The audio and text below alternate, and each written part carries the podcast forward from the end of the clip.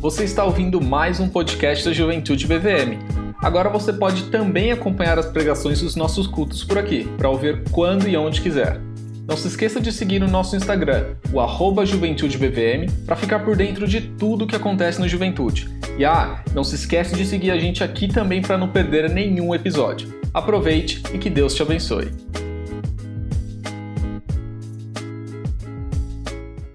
Bom, gente, para quem não sabe, eu estava tava de férias, fiquei 20 dias fora.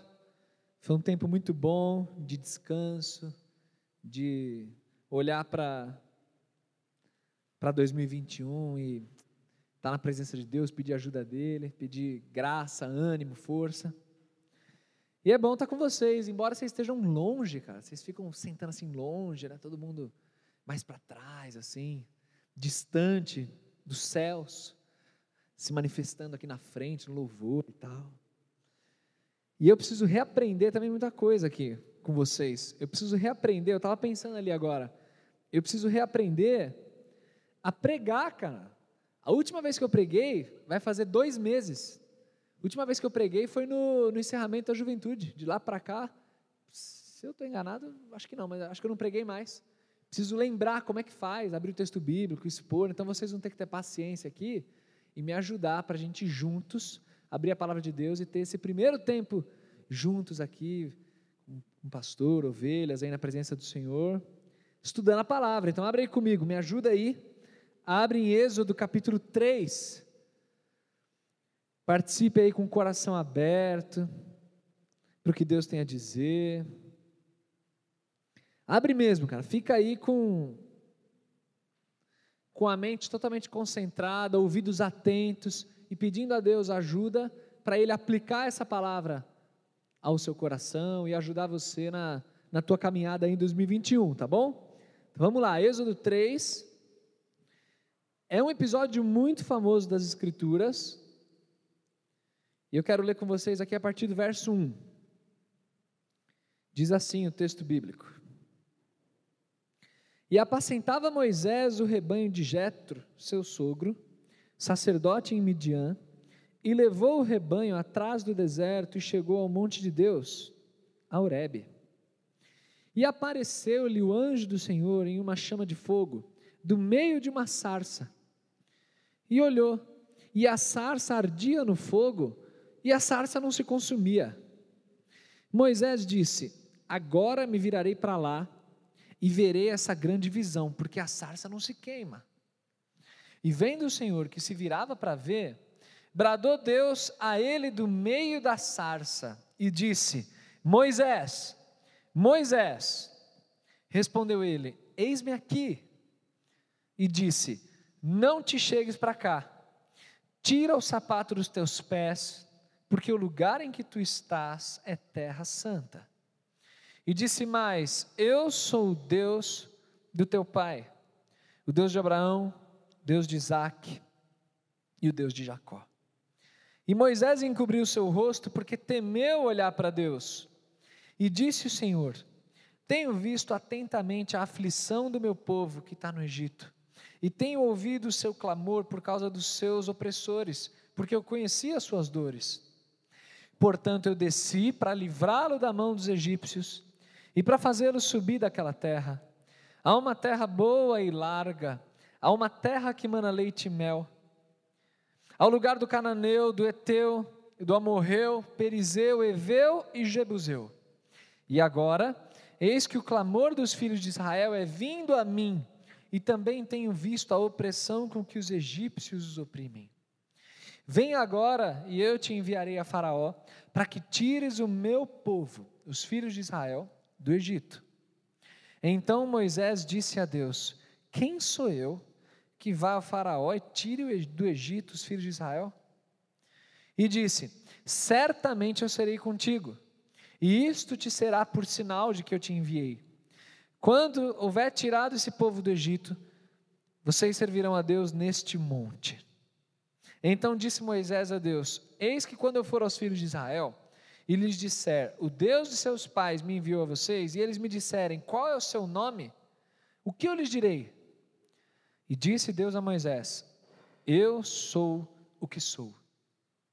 Disse mais: Assim dirás aos filhos de Israel: Eu sou, me enviou a vocês. Vamos orar mais uma vez, gente. Concentra aí teu coração. Senhor, acabamos de abrir a tua palavra e lemos esse texto muito famoso. E eu tenho certeza que o teu Espírito Santo, na tua sabedoria, tem muito a nos ensinar. O Senhor está vendo cada um nesse momento, exatamente do jeito que chegou aqui. O Senhor tem acompanhado exatamente as lutas de cada um, as dúvidas, as crises, as angústias, ao mesmo tempo também a gratidão, o sorriso. O Senhor tem acompanhado tudo isso. E eu peço que esse momento seja muito proveitoso no teu reino, Senhor. Que a tua palavra encontre um lugar muito especial no nosso coração e que a gente saia daqui diferente, saia motivado, saia arrependido, saia com o coração é, totalmente entregue ao Senhor. Por favor, se manifeste entre nós, eu te peço isso. Em nome de Jesus. Amém, Deus. Falei para vocês que essa passagem é muito famosa e vários de vocês já aprenderam essa passagem quando criança.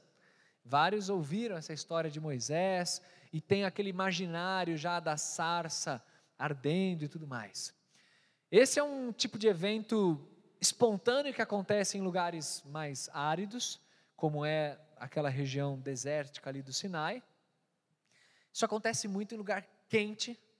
Como vocês sabem, Priscila, minha esposa, é de Cuiabá, terra mais quente que eu conheço. Não conheço uma terra mais quente que aquela, ainda não.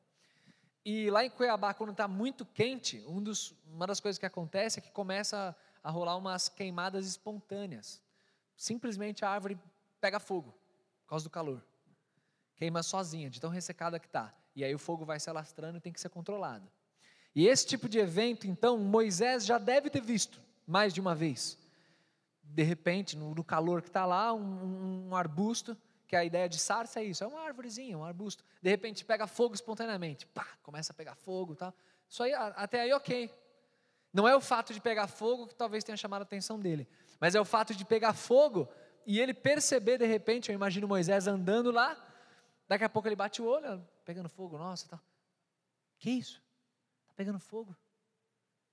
E a árvore não muda, a árvore não se consome. Como assim? Eu estou vendo certo? Imagina ele coçando o olho assim, estou vendo certo, é isso mesmo? Deixa eu me aproximar.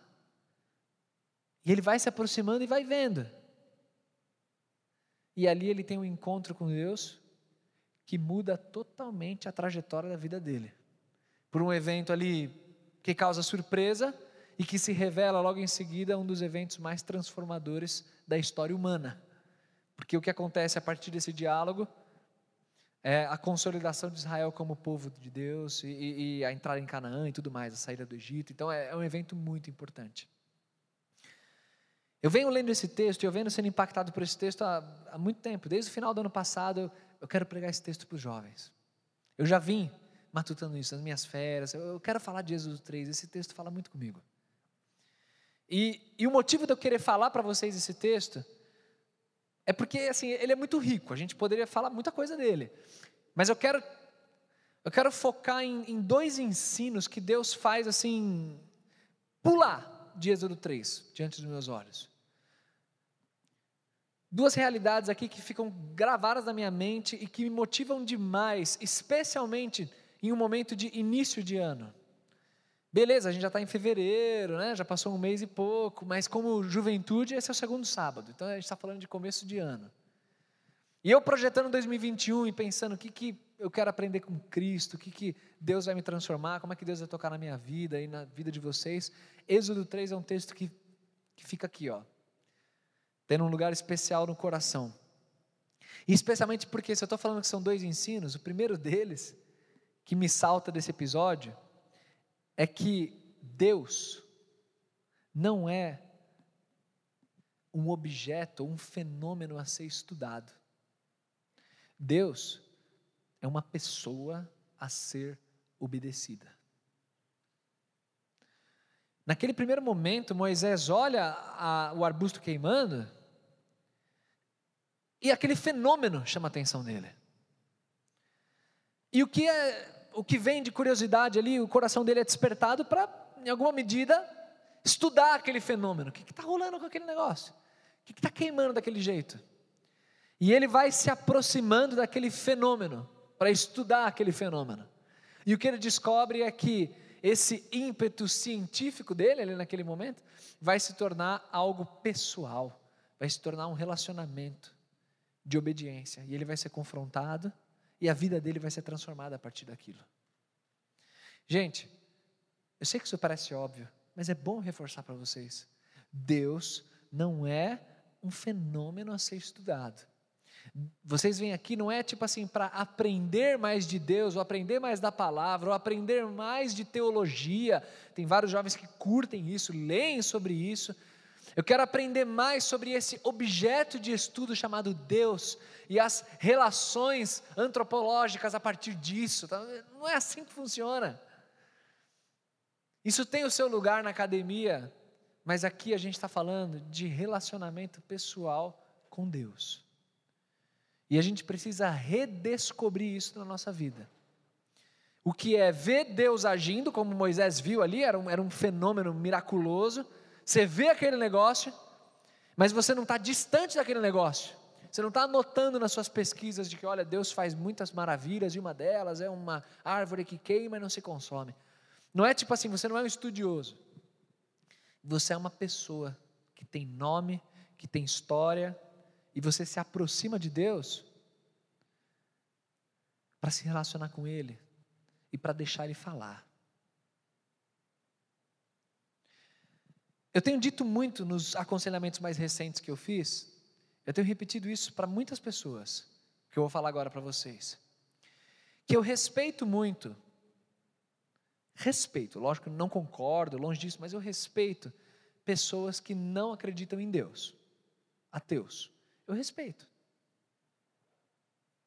Convivo, convivi minha vida inteira com ateu, convivo até hoje, na minha família, no meu círculo mais íntimo. Então, respeito. Uma pessoa que vira e fala assim: Meu, eu não acredito em Deus, eu não acredito. Tá bom. Você não sabe a loucura que você está falando, mas tá bom. Respeito. Beleza.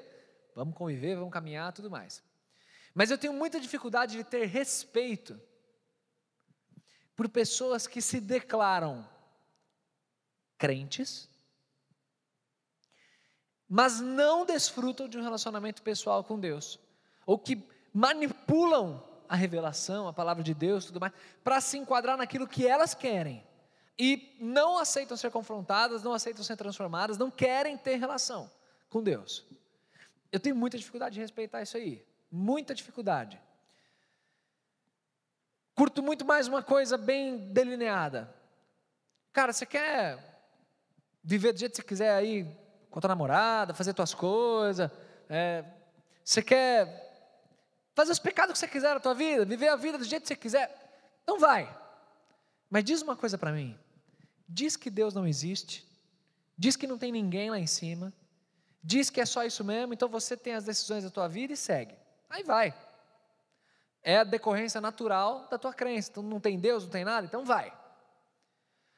Agora, meu irmão, se você olhar para o meu olho e disser para mim que você acredita que Deus existe, que tem um Deus lá em cima, então não tem como a tua vida não ser impactada por esse Deus. Se Deus é real, e se você está aqui numa igreja, num sábado à noite, então vamos abrir a palavra e vamos aprender de como esse Deus se revelou para os servos dele. E vamos deixar a nossa vida ser transformada por isso. Senão a gente está fazendo muita coisa errada nesse início de ano já. O que você tem em Êxodo 3 é o próprio Deus se revelando, Ele montando o palco, a cena, para o velho Moisés entrar e ser transformado. Deus é pessoal. Ele ama os homens, ele quer ter um relacionamento com você como ele quis com Moisés. Ele tomou a iniciativa disso. O texto fala que Moisés vem se aproximando. E aí Moisés vai aprender um negócio. Que nesse relacionamento entre Deus e os homens, quem dita as regras é Deus. Quem ensina como as coisas devem ser é Deus. Não é o homem que vai perseguindo a Deus do jeito que ele quiser, do jeito que ele achar que deve ser. Que vai criando as regras, Deus é assim, Deus é assado. Não. Deus é do jeito que ele é. Deus é quem ele diz ser. Então, se a gente se aproxima de Deus, a gente tem que ir bem pianinho e ouvindo o que Deus tem a dizer. E esse diálogo de Moisés com Deus, quando ele vai se aproximar, Deus simplesmente diz para ele: Moisés, Moisés, ele chama pelo nome. Moisés fala: Eu estou aqui, Senhor, eu estou aqui, vim aqui para entender o que está acontecendo. Agora estou entendendo que o negócio é mais profundo do que eu imaginei. Achei que era só um fenômeno natural, mas o negócio está mais intenso agora. Tamo aí.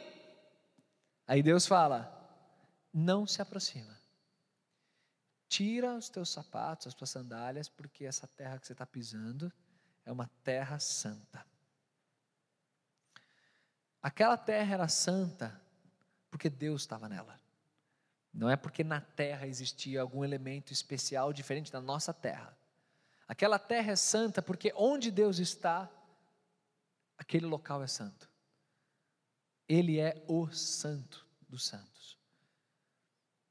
Aquela terra, naquela manifestação de Deus, estava santificada e Moisés estava participando daquele evento. E a lição que Moisés aprenderia é que para se aproximar de Deus, eu preciso tirar minhas sandálias. Isso tem uma coloração cultural muito forte.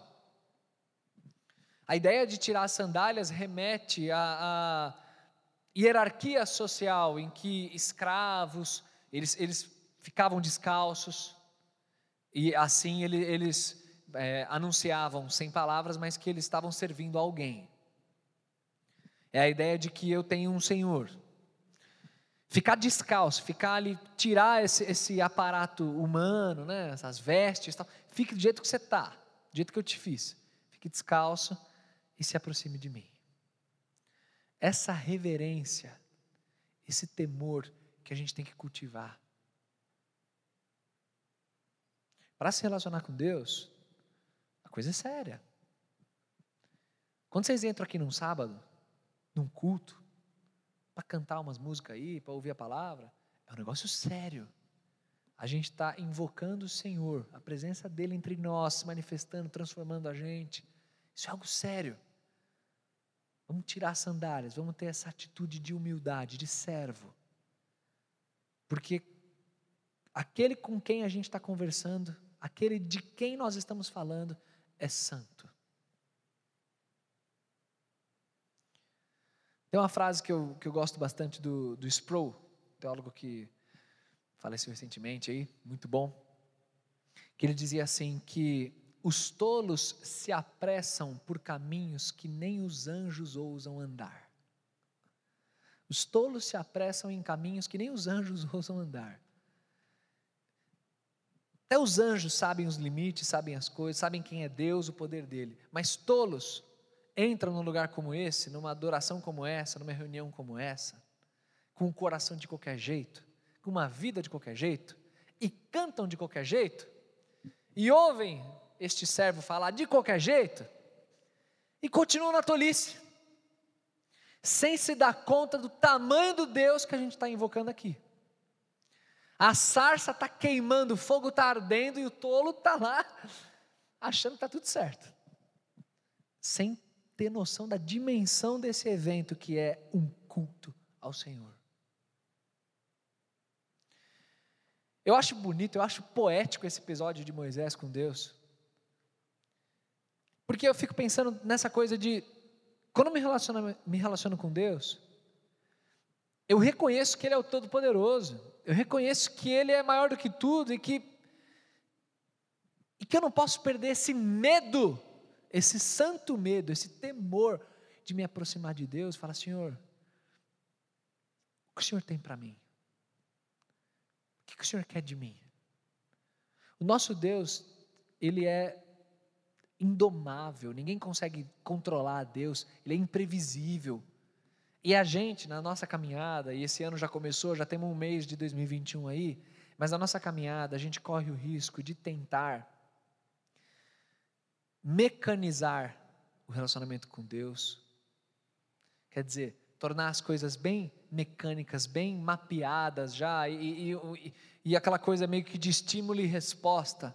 Então, tipo assim, eu me aproximo de Deus e eu vou meio que já mapeando, sonhando, traçando as coisas que eu quero, e Deus vai meio que me apoiando, meio que se juntando a esses meus planos, e que 2021 vai ser um ano maravilhoso se Deus quiser, e, e eu estou lá, tornando Deus algo meio mecânico assim.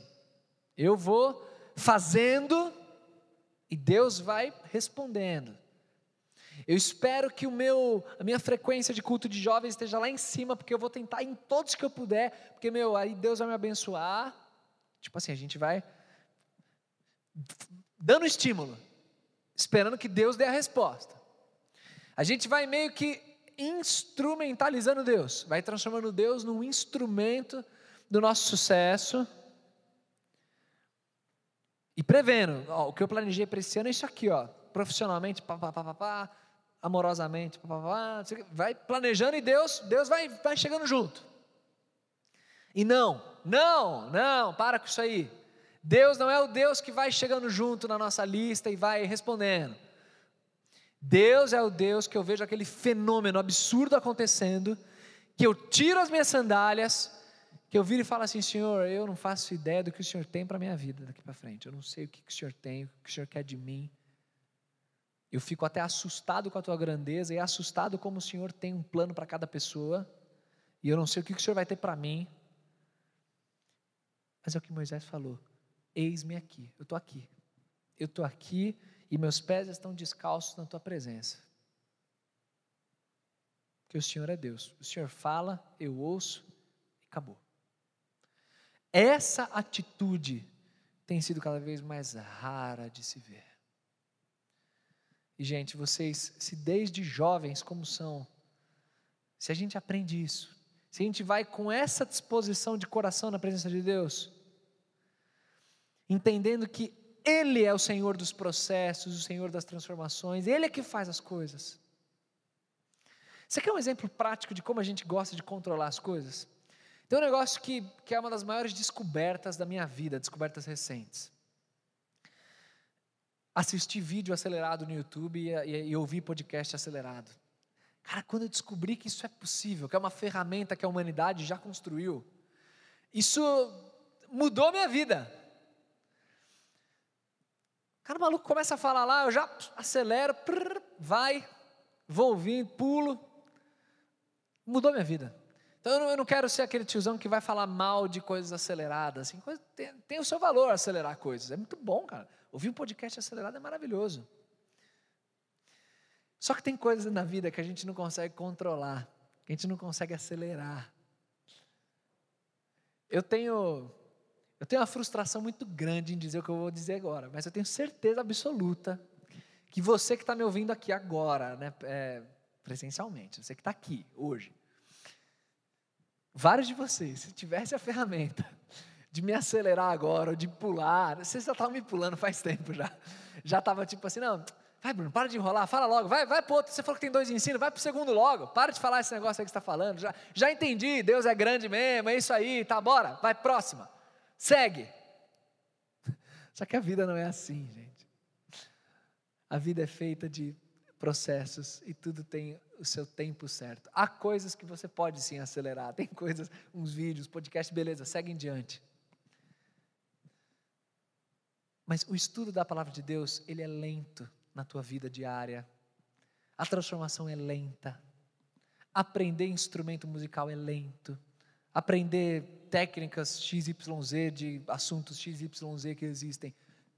São coisas lentas até o cérebro aprender. E a gente quer acelerar coisas, a gente quer controlar processos. E não existe isso com Deus. Deus é quem controla processos. Ele que fala: vem, se aproxima daqui, tira a sandália, agora me ouve. Deus escreveu um livro desse tamanho aqui, ó. E eu tenho certeza que vários de nós, se tivéssemos o poder, daria também uma cortada em várias páginas, né? Ah, vamos cortar um monte de coisa aí, mas que não precisa. Acelera esse negócio aí. Nossa relação com Deus é pezinho descalço, ouvido atento, vendo a sarça queimar e não consumir, e Deus fala: Fala que o teu servo está aqui para aprender. Eu gosto muito que o texto ele, ele continua, ele vai seguindo. E aí, a partir ali do verso 7, você está com a Bíblia aberta aí, você vê que Deus, ele diz para Moisés que ele está acompanhando a aflição do povo dele, e que o clamor de Israel chegou aos ouvidos de Deus. Esse versículo ilustra exatamente o que eu acabei de falar. O clamor dos israelitas chegou aos meus ouvidos. Cerca de 400 anos depois. Os caras estão há 400 anos no Egito, já sendo escravos. 400 anos. O Moisés com quem Deus está falando, já é do grupo de risco, gente. É um velho de 80 anos.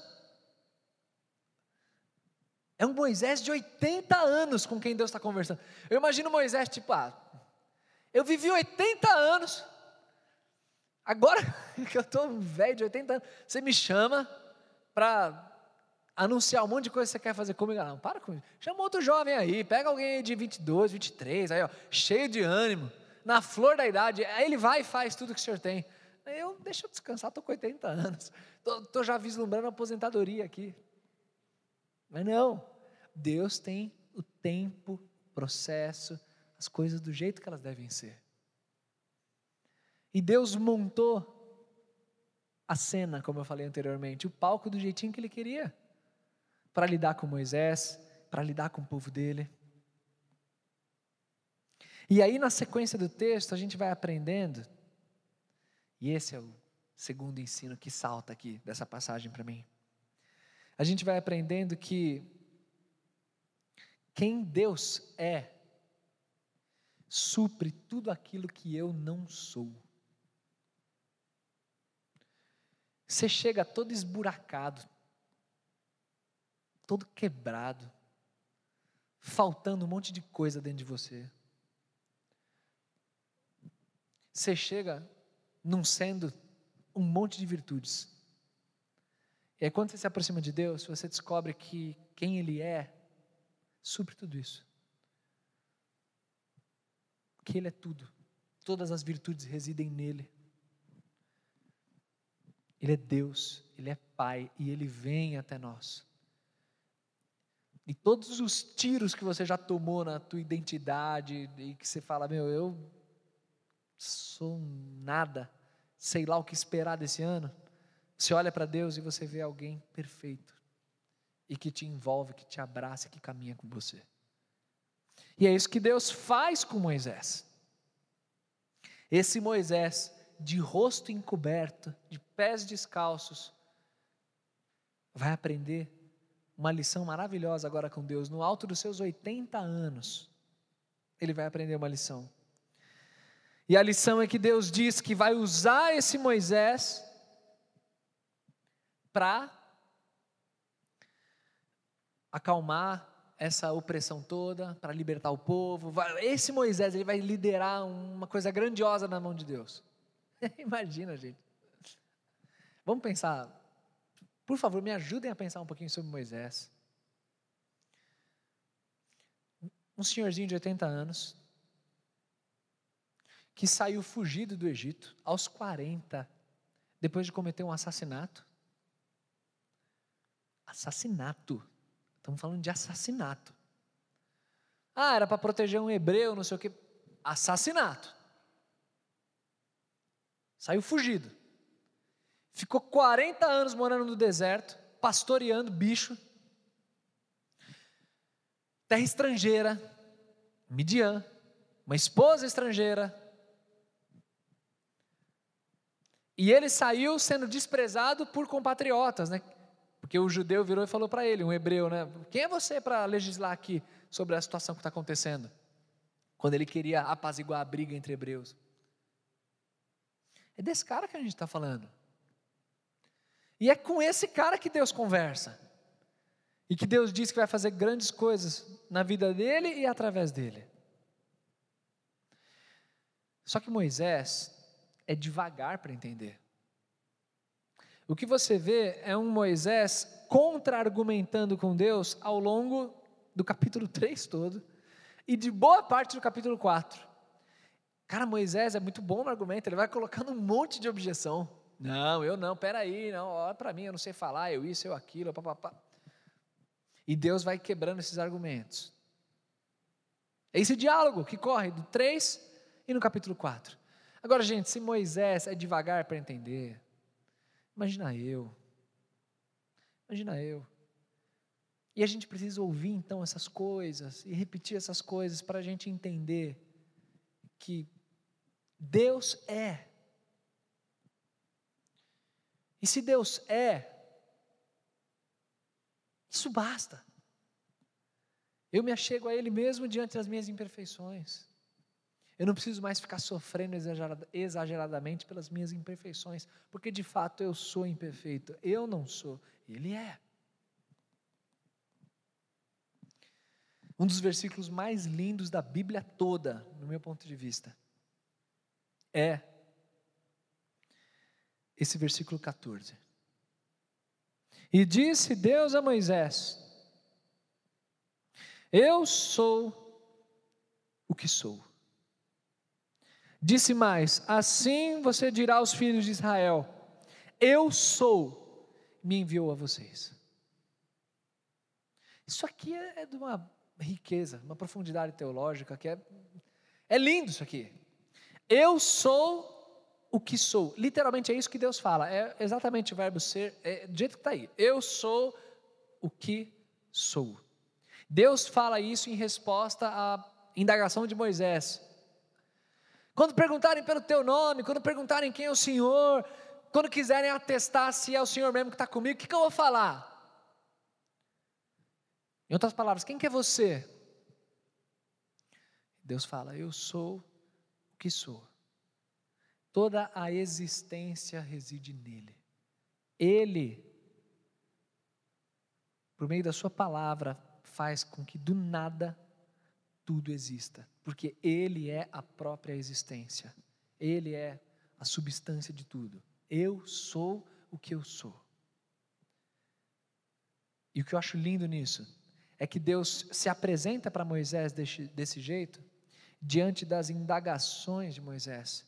E as indagações de Moisés usam a primeira pessoa do singular o tempo todo. Você pode ler aí no capítulo 3 e no capítulo 4. O tempo todo você vai ver um Moisés dizendo para Deus que ele não é. Ele, Moisés. Ele vai falar, mas eu. O que, que eu vou falar quando eu não sei o quê, mas eu não vou fazer isso, e eu aquilo, e eu, tá, tá, tá, e eu. Aí Deus responde: então faz o seguinte, Moisés. Você não é nada disso? Sei que não é. Mas você vai falar para eles que eu sou. E se eu sou, acabou. Fecha a conta. Está tudo resolvido. Eu sou o que eu sou. Então, gente, eu sei lá o que, que você está pensando a respeito de você e das suas faltas, carências, pecados, crises não resolvidas, coisas que você não consegue superar, coisas que você não consegue. Eu sei lá, eu, você sabe. O que, que você consegue identificar, identificar claramente que você não é. E eu não estou aqui para dizer para você que você é. Não vai ouvir de mim. Não, você é. Você é assim. Não, não fale assim. Você é assim. Siga em frente. Mas o que você vai ouvir de mim o tempo todo é que Deus é. Eu não sei o que, que você não é, mas Deus é. Então você pode se aproximar dele. E você pode se reencontrar nele. Você pode olhar para dentro de você e entender que, mesmo que você seja um senhor de 80 anos, que já tem um assassinato, um desprezo do povo aí no seu currículo, um pastor com uma família estrangeira, morando no deserto sei lá quanto tempo, mesmo que você tenha esse, esse currículo aí, se Deus quiser te usar em 2021, porque Ele é ele vai virar para você e vai falar: vai, eu te envio, vai, eu te transformo, vai. Porque assim é o nosso Deus.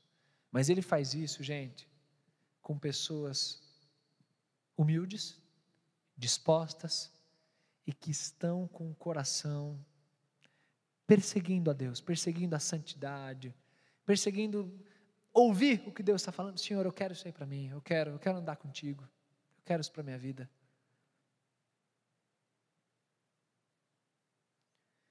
Só que é mais um sábado, sábado que vem é outro.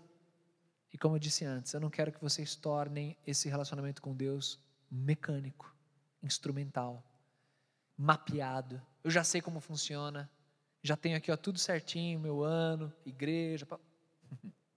Não. Tenha a mesma atitude que Moisés teve, entendendo que Deus dispõe as peças no tabuleiro de maneira perfeita. E a gente passa a vida perseguindo um monte de coisa e deixando para trás aquilo que a gente não pode deixar, que é o relacionamento pessoal e transformador com Deus. Isso muda a nossa história. Gente, eu falo de coração, isso mudou a minha história. Isso muda a tua história. Se você é macaco velho de igreja, mas está com uma vida destroçada, isso muda a tua história. Se você está chegando aí primeiras vezes, isso muda a tua história. Deus muda a tua história. Creia no que eu estou te dizendo. Para a gente terminar, gente, abre aí comigo um texto que eu acho lindo para fechar e colocar, amarrar e colocar um laço em tudo isso que, eu, que a palavra de Deus está trazendo como presente para nós. Isaías capítulo 44, verso 6. Presta atenção nesse texto. Isaías 44, 6. Assim diz o Senhor, Rei de Israel, e seu redentor, o Senhor dos exércitos. Eu sou o primeiro e eu sou o último, e fora de mim não há Deus. Nele tudo começa, nele tudo termina. Ele é a razão de tudo, ele é o centro de tudo. Ele não é uma ferramenta na nossa mão ele é Deus Todo-Poderoso, que ninguém controla, que a tudo consome. Ele é esse Deus. Então, que a nossa atitude perante Ele seja um coração entregue, derrubado, humilde, falando: Senhor, trabalha na minha vida, trabalha. Vamos orar. Te louvo, Senhor. Te louvo porque a tua palavra é muito rica, muito profunda. Te louvo porque o Senhor nos faz pensar, o Senhor nos faz colocar as coisas em perspectiva e, e encontrar no Senhor a razão de tudo. Te louvo porque dentro da tua perfeição, o Senhor nos escolhe. E nos escolhe mesmo diante de tanta fraqueza que a gente tem o Senhor nos escolhe. E o Senhor faz de nós ferramentas na tua mão. Senhor, como eu sou feliz por isso. Como eu fico feliz em poder abrir a tua palavra e ter esse tempo reservado para falar do Senhor. Como é bom isso, como eu sinto falta disso, Senhor, de de falar do Senhor, de falar para a tua igreja, e de ser, antes de todo mundo, de ser confrontado pela tua palavra. Obrigado, Senhor. Obrigado por esse capítulo da tua palavra e por tanta coisa que a gente pode tirar desse capítulo. Obrigado por ser esse Deus que existe, que é. O Deus que fala como as coisas devem ser. Senhor, encontre em nós um coração arrependido Encontre em nós, por favor, um coração humilhado, um coração com sede do Senhor, um coração derramado para ter um ano, um ano diferente, um ano de experiências verdadeiras contigo, Senhor. Por favor, Senhor, nos proteja da loucura, da tolice de achar que que a gente tem o controle das coisas, que a gente já sabe como as coisas serão, de querer acelerar ou atrasar coisas, de querer controlar. Nos livra disso, Senhor. Nos ajuda a aceitar que o Senhor é o redentor, que o Senhor é o primeiro, o Senhor é o último, que o Senhor é quem tem a primazia de tudo, Pai. Por favor, nos ensina isso. E nos ensina a termos de maneira prática coerência com aquilo que pregamos, com aquilo que falamos.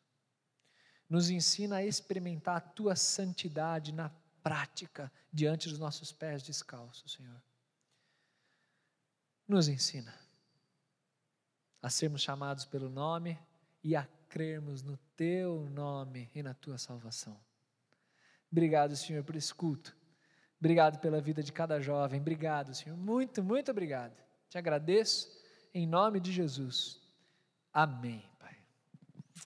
Amém, gente. Como é bom estar de volta, sério. É muito gostoso. Tava terminando as férias, a Pri virou para mim e falou: "E aí, tá com Você vai pregar amanhã? Foi ontem, né? Você vai pregar amanhã, tá, tá animado? Tá? Como é que você tá?" Falei: "Maluco, Bate uma, bate uma saudade ver o povo olhando assim, pregar, falar, abrir a palavra. É muito bom, cara, é muito bom. Muito bom, gente. Vocês são bênçãos demais. Bom demais estar com vocês.